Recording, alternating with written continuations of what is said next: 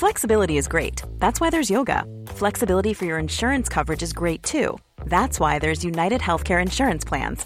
Underwritten by Golden Rule Insurance Company, United Healthcare Insurance Plans offer flexible, budget friendly coverage for medical, vision, dental, and more. One of these plans may be right for you if you're, say, between jobs, coming off your parents' plan, turning a side hustle into a full hustle, or even missed open enrollment. Want more flexibility? Find out more about United Healthcare Insurance Plans at uh1.com. It's that time of the year. Your vacation is coming up. You can already hear the beach waves, feel the warm breeze, relax, and think about work. You really, really want it all to work out while you're away. Monday.com gives you and the team that peace of mind. When all work is on one platform and everyone's in sync, things just flow wherever you are. Tap the banner to go to Monday.com.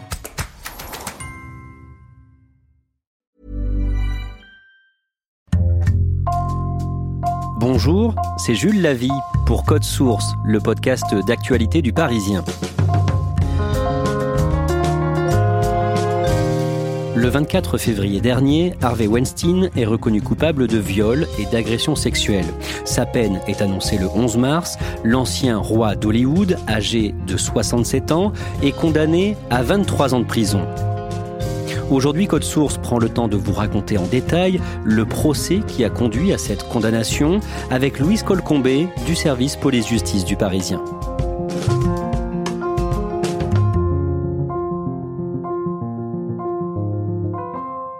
Va prendre la direction de New York parce que d'ici quelques minutes va s'ouvrir le procès d'Harvey Weinstein. Louise Colcombé, vous avez couvert pour le Parisien à New York le procès d'Harvey Weinstein, procès qui s'est ouvert le 6 janvier 2020.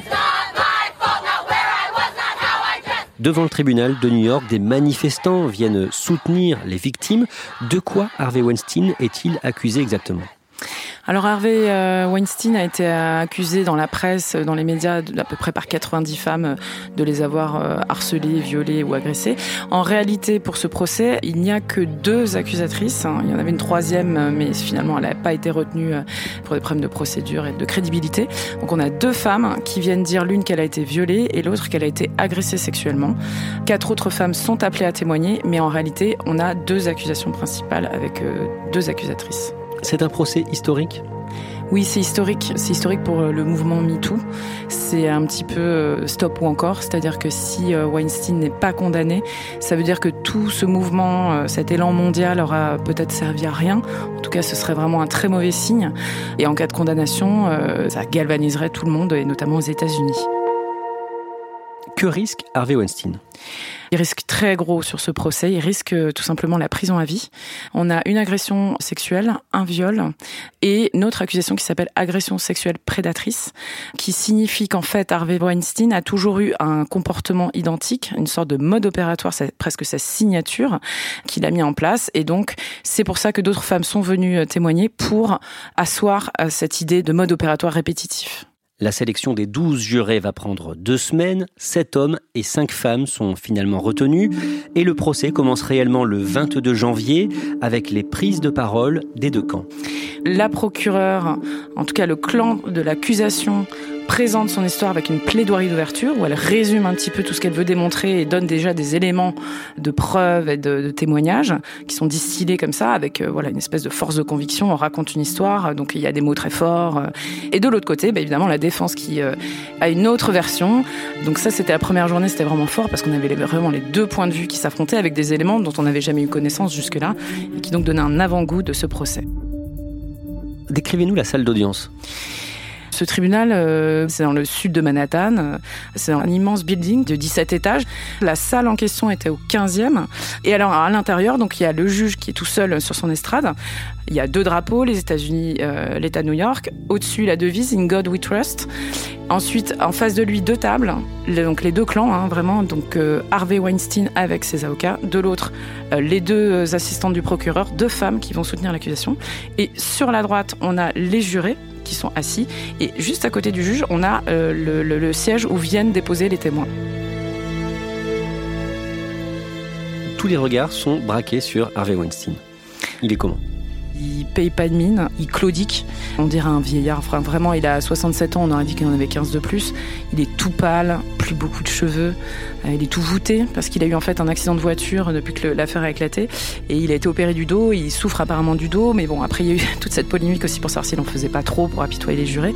Mais en tout cas, c'est vrai que le premier jour, quand on le voit arriver, c'est un choc. Il ressemble plus à grand chose, quoi. Son avocate, Donna Rotuno, attire aussi les regards. Oui, alors il a changé deux fois d'équipe d'avocats et Donna Rotuno, c'est l'experte de ce genre de dossier.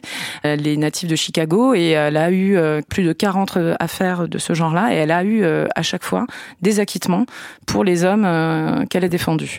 Alors, il faut savoir que les avocats ne portent pas de robe hein, comme en France, aux États-Unis. Donc en fait, l'apparence joue beaucoup. Donc elle est très féminine. D'ailleurs, ça tranche avec les deux procureurs qui, elle, avaient un style beaucoup plus classique, tout de noir vêtu. Et elle est très agressive en fait dans ses contre-interrogatoires envers les victimes point qu'on l'a surnommée la pitbull euh, des prétoires. Et voilà, elle a pris beaucoup la parole avant et d'ailleurs pendant le procès. Elle est vraiment l'incarnation du mouvement euh, anti-MeToo en fait. Les premières plaidoiries sont très offensives. On a deux visions qui s'opposent, hein, très simplement. Donc euh, voilà, la procureure euh, explique qu'on est loin du, petit vieillard inoffensif qui est assis euh, sur sa chaise tout voûté avec son déambulateur. Et elle rappelle en fait que c'est quelqu'un qui a su asseoir sa domination par une sorte de, de un côté prédation, c'est-à-dire qu'on est très gentil au début, le côté pygmalion, je m'occupais de ta carrière, etc. Et puis qu'en fait les femmes se retrouvent prises dans un sort d'engrenage parce que comment se défaire et comment se mettre à dos Harvey Weinstein, qui était, faut, faut le rappeler, un, un, homme ultra puissant, un proche de Bill Clinton, de tous les politiques, même du procureur de l'époque. C'est voilà, c'était pas rien. Et de l'autre côté, on a une femme, euh, bah, Donna Rotuno et euh, quatre autres avocats qui vont expliquer qu'en fait toutes ces femmes-là euh, se refont de virginité et qu'en fait elles ont voulu profiter d'Harvey Weinstein pour obtenir des rôles et qu'elles étaient consentantes et responsables de ce qu'elles faisaient. Le 24 janvier, une première victime vient témoigner à la barre. Annabella Sciorra, qui est-elle? Annabella Sciorra, euh, c'est la plus connue de toutes ces accusatrices. On la connaît un petit peu parce qu'elle a joué un rôle dans Les Sopranos. Elle a aujourd'hui 59 ans. Elle vient raconter une agression qui s'est passée en réalité il y a 25 ans à l'hiver 93-94. Le connard et Weinstein, euh, ils vont à un dîner ensemble avec d'autres personnes. Il propose gentiment de la raccompagner puisqu'il a sa voiture avec chauffeur. Et euh, elle raconte qu'elle, elle est, bon voilà, elle a fait sa toilette, elle est en chemise de nuit prête à se coucher. Puis là, on frappe à la porte. Aux États-Unis, pourtant, il y a des portiers euh, et des concierges en bas des immeubles, mais euh, Harvey Weinstein se présente derrière la porte et il commence à enlever sa chemise d'un air entendu. Euh, qu'elle comprend tout de suite, elle met elle lui dit non, non, il va rien se passer. En réalité, elle a même pas le temps de dire ouf, si je puis dire. En fait, il la plaque euh, contre son lit, il la viole. Elle raconte qu'elle se débat, elle a mimé, elle a expliqué quand elle, lui tenait les mains en croix au-dessus et qu'il s'est imposé à elle. Et ensuite, euh, qu'il lui a imposé un cunilingus en lui disant voilà, ça c'est un cadeau pour toi. Euh, elle a quasiment perdu connaissance tellement elle était choquée honnêtement, quand on la voit et quand on a vu d'autres, on a du mal à douter de sa sincérité parce qu'elle elle en souffre, enfin parce qu'on lui demande précisément de dire pour que les jurés l'entendent qu'a-t-il fait, c'est-à-dire qu'elle va juste être obligée de dire il a pris son pénis et il l'a mis dans mon vagin. C'est aussi euh, important parce qu'elle en a parlé tout de suite à des gens, qui est l'actrice Rosie Perez, qui est l'une de ses amies, qui est venue témoigner ensuite, euh, raconter qu'elle lui a livré exactement ce même euh, témoignage à l'époque et elle, elle dit qu'elle avait peur de témoigner. Elle a même au début, elle a pas dit que c'était Harvey Weinstein qui l'avait violée. Elle voulait pas en parler. Elle a eu peur toute sa vie qu'il s'en prenne à elle, qu'il lui a euh, barré la route pour des rôles, etc. Les faits qu'elle euh, raconte sont prescrits. Harvey Weinstein ne peut pas être condamné pour ces faits-là, mais son témoignage est précieux. Oui, il est capital parce qu'en fait, l'agression sexuelle prédatrice, il fallait, pour euh, obtenir cette condamnation, que les jurés croient l'une des deux accusatrices principales, plus Annabella Sciorra. Sans Annabella Sciorra, il n'y a pas de condamnation à la prison à vie. Comment réagit la défense d'Harvey Weinstein après ce témoignage? La défense, évidemment, hyper euh, offensive, voire agressive, mais c'est le jeu. Euh, Annabelle Sciorra, elle va se faire euh, presque tenser. On va lui dire bah, pourquoi vous n'avez pas crié? Pourquoi vous n'êtes pas allé voir le portier? Pourquoi vous n'êtes pas allé à l'hôpital? Pourquoi vous n'êtes pas allé voir la police?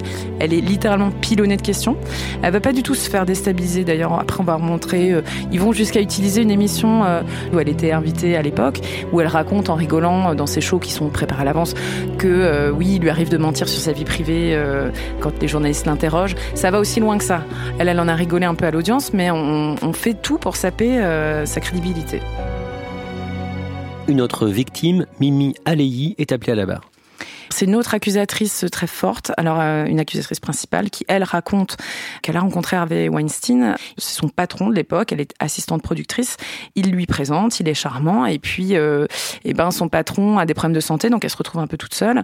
Elle a besoin de travailler et elle croise au Festival de Cannes Harvey Weinstein et elle lui demande, puisqu'elle comptait s'installer à New York, s'il n'a pas du travail pour elle. Ça commence à être embarrassant quand il lui donne un rendez-vous à un hôtel et qu'il lui demande de le masser. Elle dit non. Finalement, il lui propose quand même un petit boulot à New York sur une série qu'il produit, euh, ce qu'elle accepte, sachant qu'elle travaille du coup aux États-Unis sans permis de travail, de façon un peu illégale et qu'elle risque l'expulsion. Il se revoit à New York, il lui demande comment ça va, etc. Donc euh, elle accepte, et puis elle se retrouve euh, chez lui il la pousse dans une chambre d'enfant. Elle se débat. Elle lui explique qu'elle ne veut pas de relation sexuelle. Il commence à lui euh, retirer ses euh, sous-vêtements. Pour s'en sortir, elle explique, elle dit mais, euh, mais j'ai mes règles, en se disant qu'il va lâcher prise. Harvey Weinstein ne se démonte pas. Il retire son tampon et lui impose un cunilingus. Et puis elle raconte par la suite qu'elle a eu une autre relation sexuelle par la suite. Elle pensait qu'il ne recommencerait pas. Et là, elle raconte avoir été pétrifiée, qu'il l'a traité de salope en la pénétrant, etc. Pour elle, c'est un viol. Mais comme il y a encore ces vieux mythes sur qu'est-ce que c'est un viol. Quand elle va aller déposer euh, chez les policiers, elle dit d'elle-même c'est pas un viol parce que je me suis pas débattue. En réalité, voilà, ce qu'elle raconte, c'est qu'elle a eu cette relation non désirée.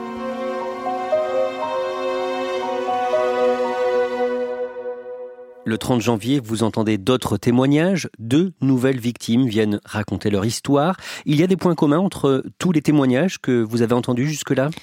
Oui, alors ce sont toutes euh, des jeunes femmes qui veulent faire carrière, qui croient voir en lui, pour certaines, un Pygmalion. Il a parfois euh, semblé euh, être sincère vraiment en, en, offrant des livres à des jeunes femmes, en leur expliquant comment il fallait qu'elles orientent leur carrière. Mais souvent aussi des jeunes femmes, soit naïves, soit qui étaient déracinées, qui avaient tout quitté, donc qui venaient du fin fond de l'Ohio pour décrocher leur rêve à Hollywood, etc. Donc souvent des femmes un peu naïves et seules.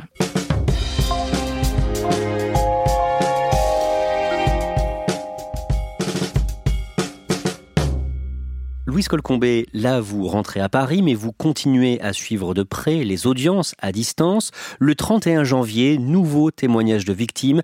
Jessica Mann vient à la barre. Qui est-elle?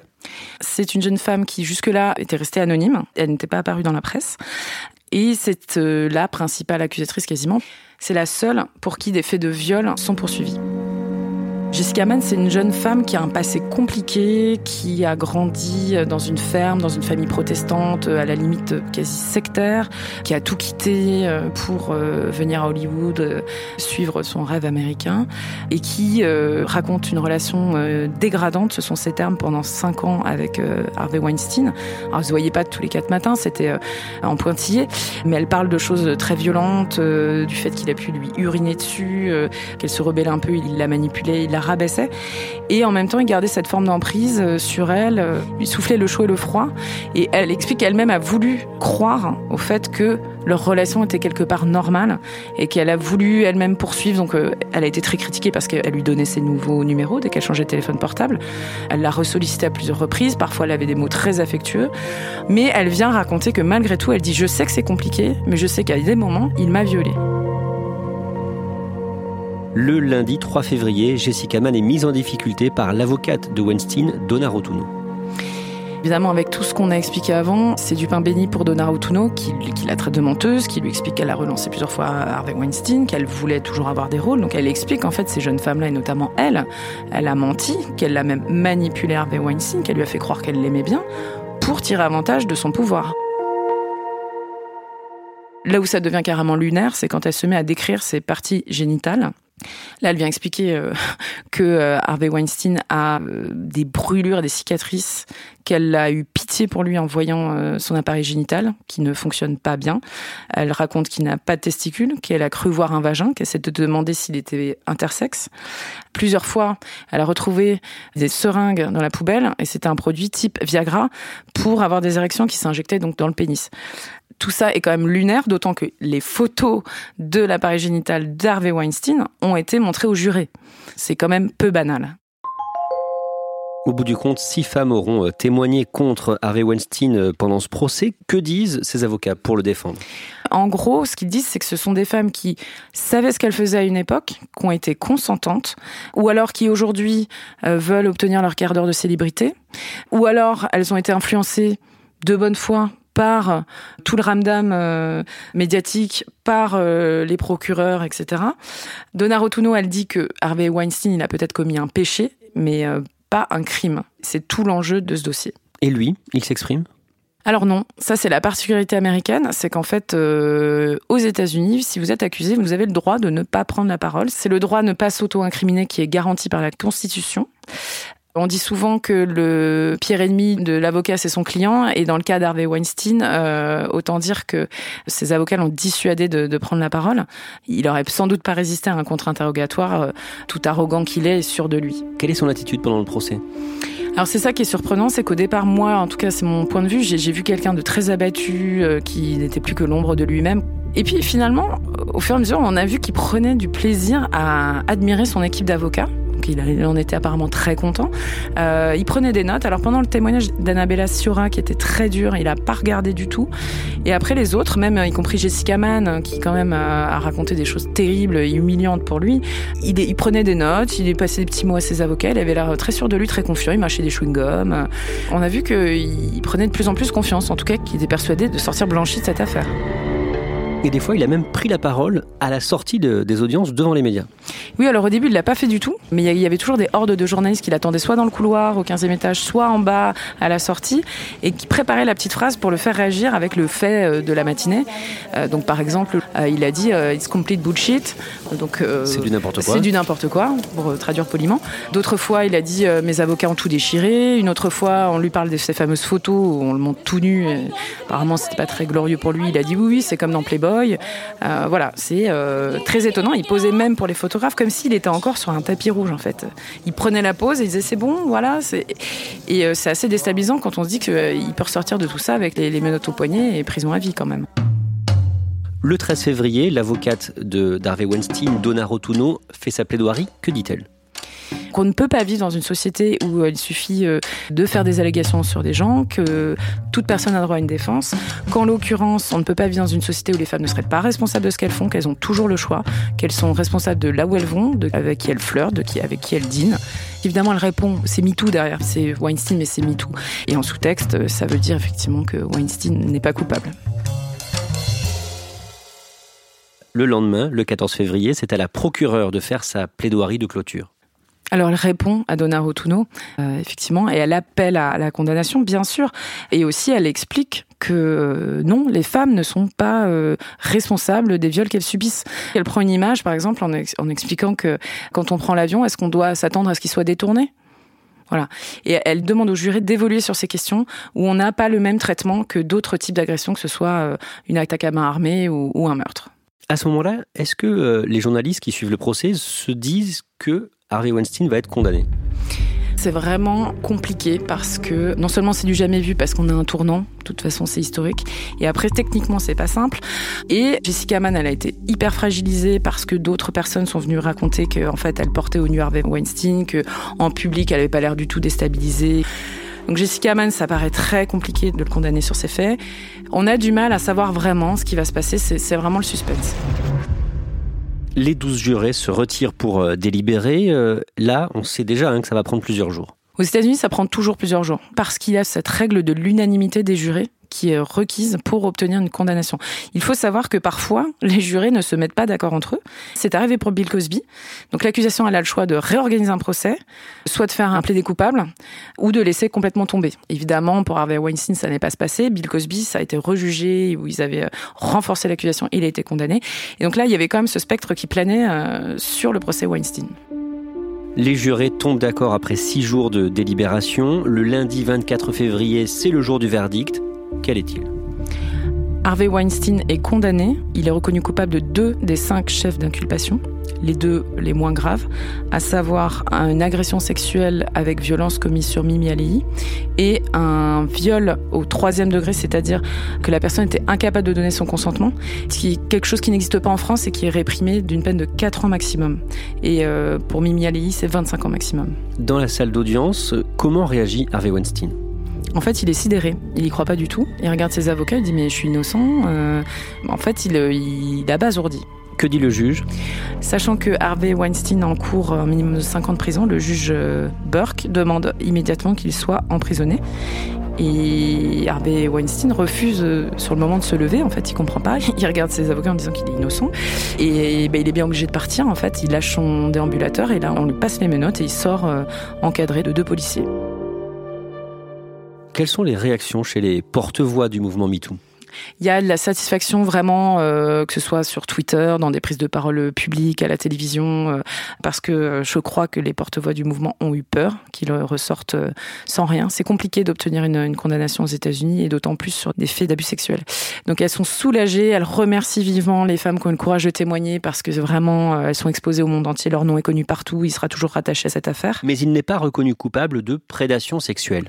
Non, il échappe à ça, et ce qui est d'ailleurs étonnant parce que le témoignage d'Annabella Il était vraiment, de mon point de vue, béton. Il avait été euh, corroboré par d'autres témoins. Elle était très émouvante, très sûre d'elle. Son attitude laissait absolument pas penser qu'elle avait pu vouloir profiter de lui. Mais peut-être que les jurés euh, ont eu peur de euh, l'envoyer derrière les barreaux pour le reste de sa vie, sachant qu'on parlait de faits qui remontaient à 25 ans. Harvey Weinstein a fait appel. Ça veut dire quoi concrètement? Euh, c'est-à-dire qu'ils vont se battre sur des points de droit, quasiment comme si on faisait euh, une cassation ou une demande de révision en France. Donc c'est très compliqué, ça demande énormément de temps, il faut faire appel à la justice fédérale, ça prend un temps fou. Il y a très peu de chances pour que un juge décide de casser ce verdict. En tout cas, ce serait une grosse surprise quoi qu'il arrive, il n'en aura pas terminé avec la justice. Oui, il devra sans doute indemniser des victimes euh, au plan civil, ça c'est une chose. Et puis à Los Angeles, il va y avoir un nouveau procès avec deux autres accusatrices, des faits euh, qui semblent euh, très solides et pour lesquels il encourt à nouveau 25 ans pour chacune des victimes.